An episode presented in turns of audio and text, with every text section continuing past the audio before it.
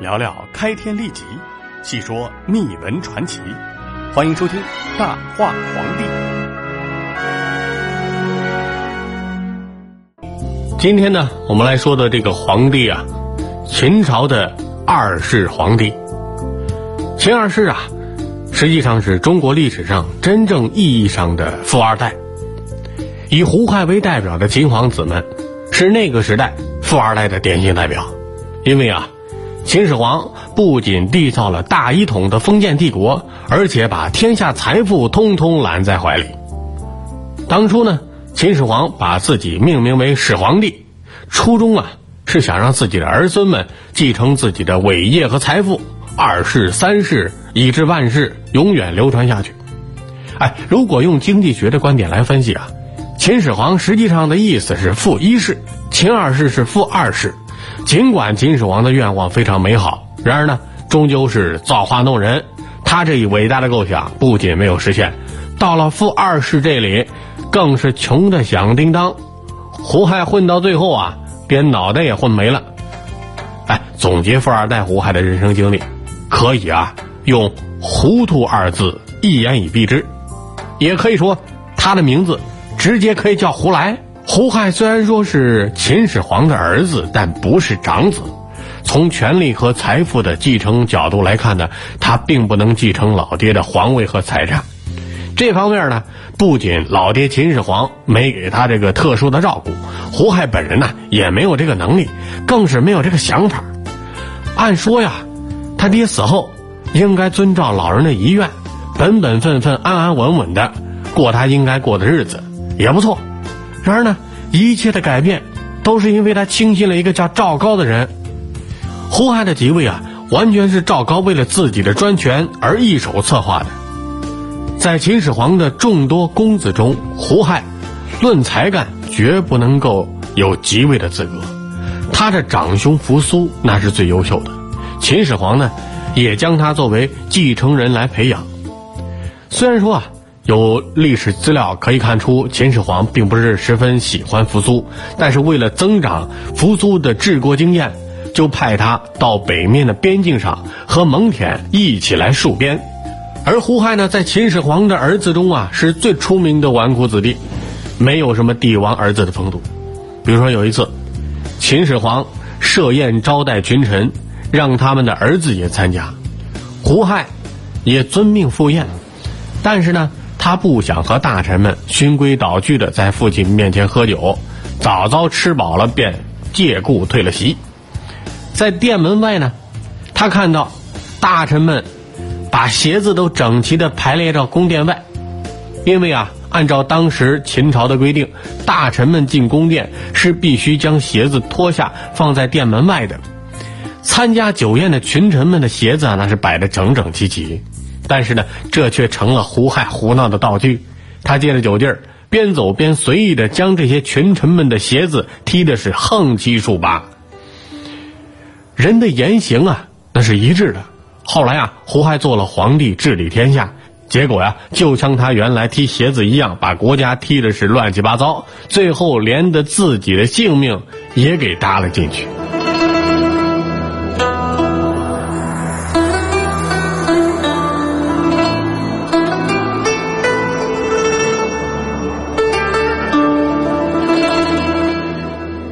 这个叫赵高的人呢，他原本是一个阉人，哎，也就是一个宦官。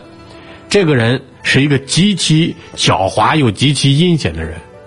秦始皇南巡途中得病，临死前留下遗嘱，要长子扶苏带兵回咸阳守候丧葬，继承他的皇位和家产，并且啊，要赵高速速派人将信送给扶苏。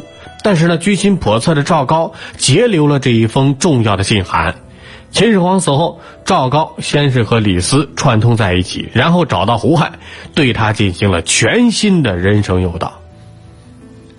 这一天呢，赵高拿着秦始皇的遗诏去找胡亥，对胡亥说：“主上驾崩，并无诏书分封诸子为王，而独赐长子书。长子扶苏一道，即皇帝位，而公子无尺寸之地，为之奈何呢？”意思就是说啊，你老爹皇上死了。可是呢，并没有立你们几个弟兄为王，也没给你们任何的财产，而是把江山和家产都留给了老大扶苏。扶苏一旦到了呀，就成了皇帝，而你们什么也没有。那这该怎么办呢？很显然，赵高这是在诱导胡亥想办法改变这一结果。这时候的胡亥呀，事实上的讲，他还真没有这种想法和打算。他说呀：“我知道。”皇上最了解自己手下的大臣，老爹最熟悉自己的儿子。既然老爹做出这样的决定，自有他的想法和道理。我当儿子的，只管遵守就是了，没有什么可以议论的。意思就是说，我没钱也没地，那是老爹的安排，这事儿与你无关，您呀就别瞎操心、瞎议论了。看到胡亥如此的愚笨，赵高啊，并没有就此罢休，继续进行深入的诱导。他说：“不然，方今天下大权存亡在你我以及丞相三个人。愿公子早自为谋，人为我所治，与我为人所治情况大不同。就是说，公子啊，您啊，可不是像您说的那样，当今天下的财富和大权究竟归谁？哎，在于你我和丞相三个人。”希望你早为自己打算，手上有权有钱管着别人，和手上没钱没权被别人管制，情况那是大不同的呀。这话一说，胡亥听明白了，但是呢，他仍然在犹豫，因为啊，他还在坚持自己已经形成的人生观和价值观。他说啊，废兄立弟是为不义，不奉父诏是为不孝，自问无才。因人求荣是为不能，三者备得，天下不服。如若妄行，必致身败国危，社稷也是危在旦夕了。哎，听听这话，这说明啊，这个胡亥当时也有自知之明。哎，你看这话说的多好。而如果呢，胡亥按照这个说法坚持下去，即便为赵高所害，那肯定也会留下一世的英名。但遗憾的是呢。他没有坚持下来，最终被赵高说服了。而对此啊，赵高也并不为他的言论所动，继续力劝胡亥，说：“臣闻汤武杀其主，天下称义，不为不忠；魏君杀其父，国人皆服。孔子且默许，不为不孝。”从来大行不顾小谨，圣德不谨小让，事贵权达，怎可莫守？顾小而忘大，后必有害。犹疑犹豫，必然后悔。远公子当机立断，必会成功。赵高这番貌似替他考虑的话，说的胡亥是有所动摇。胡亥就回答说：“今大刑未发，丧礼未终，怎能以此事？”去求丞相呢？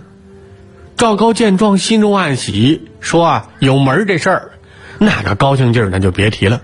当即就表示说啊，这事儿啊，您就不用操心了，全包在我身上，并且啊，立即去找丞相李斯商议。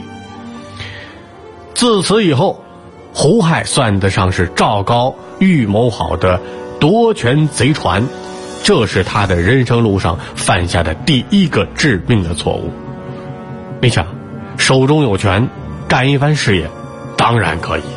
但是呢，为什么非要违背父命，干抢班夺权的勾当呢？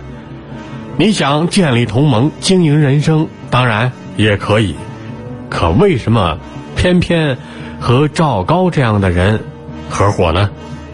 如果说胡亥和赵高密谋夺权，是他人生之路犯的第一大错误。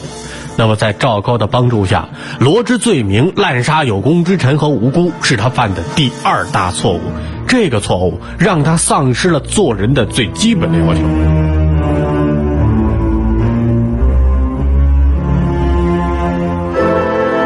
赵高在胡亥的默许之后，征得李斯的同意，藏匿了秦始皇的诏书，然后呢，伪造了一封假遗书，派人送去。给要继承皇位的公子扶苏，遗诏上写着：“朕巡视天下，受赐名山诸神以延寿命。今扶苏与将军蒙恬，将师数十万以屯边，时有余年矣，不能进而前。士卒多好，无尺寸之功，乃反述上述直言，毁谤我所为，以致不得罢归为太子，日夜愿望。扶苏为人子不孝，以赐剑自裁。将军蒙恬于扶苏局外，不匡正，亦知其谋，为臣不忠，其赐死。这样一封胡说八道的颠倒黑白的遗书，出自胡亥、赵高、李斯的密谋。从中也可以看出，此时的胡亥。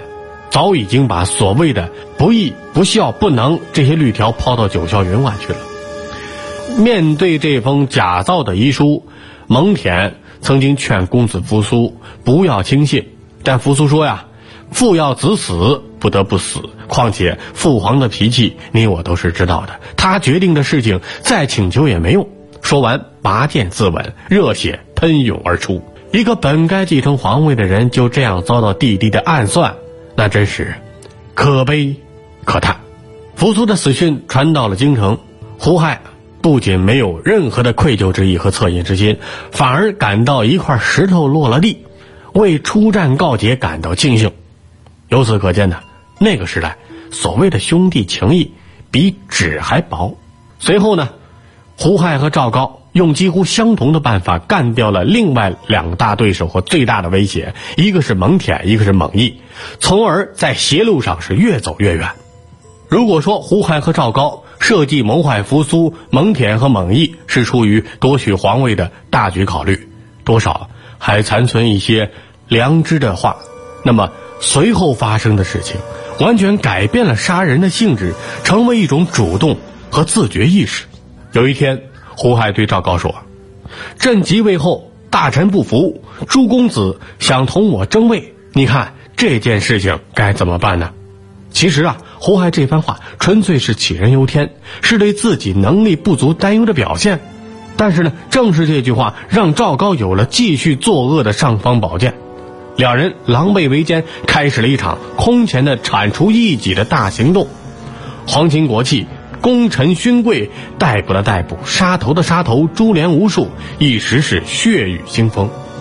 其中，被杀害的秦始皇的公子多达十二位，公主十位。对此啊，胡亥一点也不心痛，反而非常高兴。赵高也是蹬鼻子上脸。随着屠杀行为的升级，赵高的权势越来越大，从而成为了一人之下，万人之上的人。遗憾的是呢。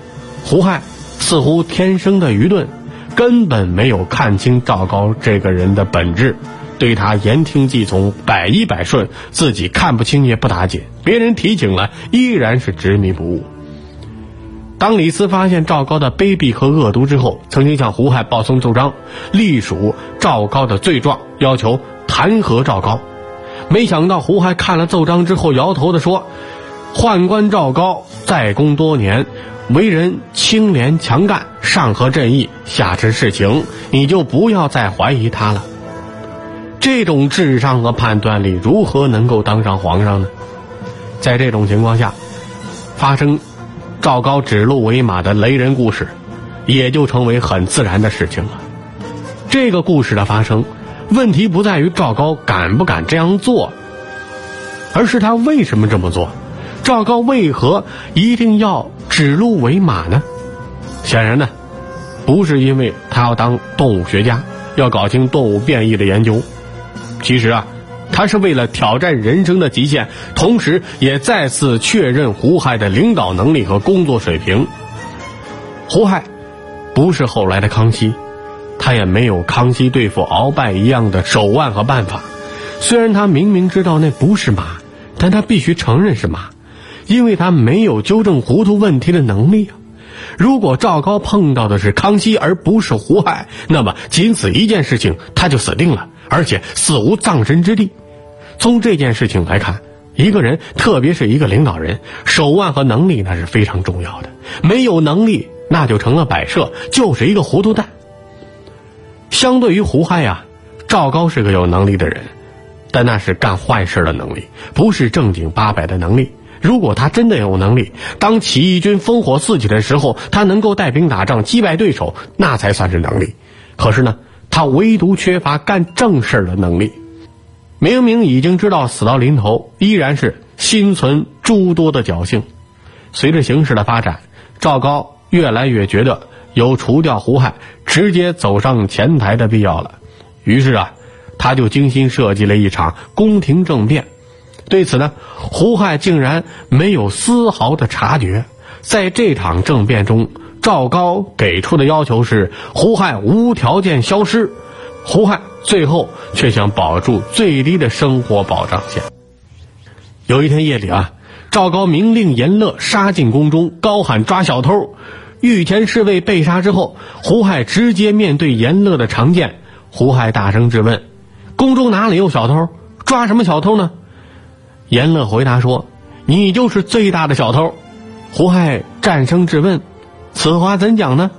严乐指着他的鼻子说：“因为你篡夺了本该属于公子扶苏的皇位。”胡亥还不明就里：“谁让你来的？”严乐理直气壮的告诉他：“丞相。”到了这个时候，胡亥似乎才明白是怎么一个事情。胡亥说：“呀，想必是丞相。”想让我让出皇位，那好，我只愿做个郡王，不当皇上了，可以吗？严乐说呀，不行。啊，那不许我为王，就封个万户侯吧。严乐还说呀，不行，只求丞相放我一条生路，与妻子做个普通百姓。到了这个时候，这个胡亥啊，还是心存幻想。那真是糊涂的可以啊！本节目感谢博创历史网女兵。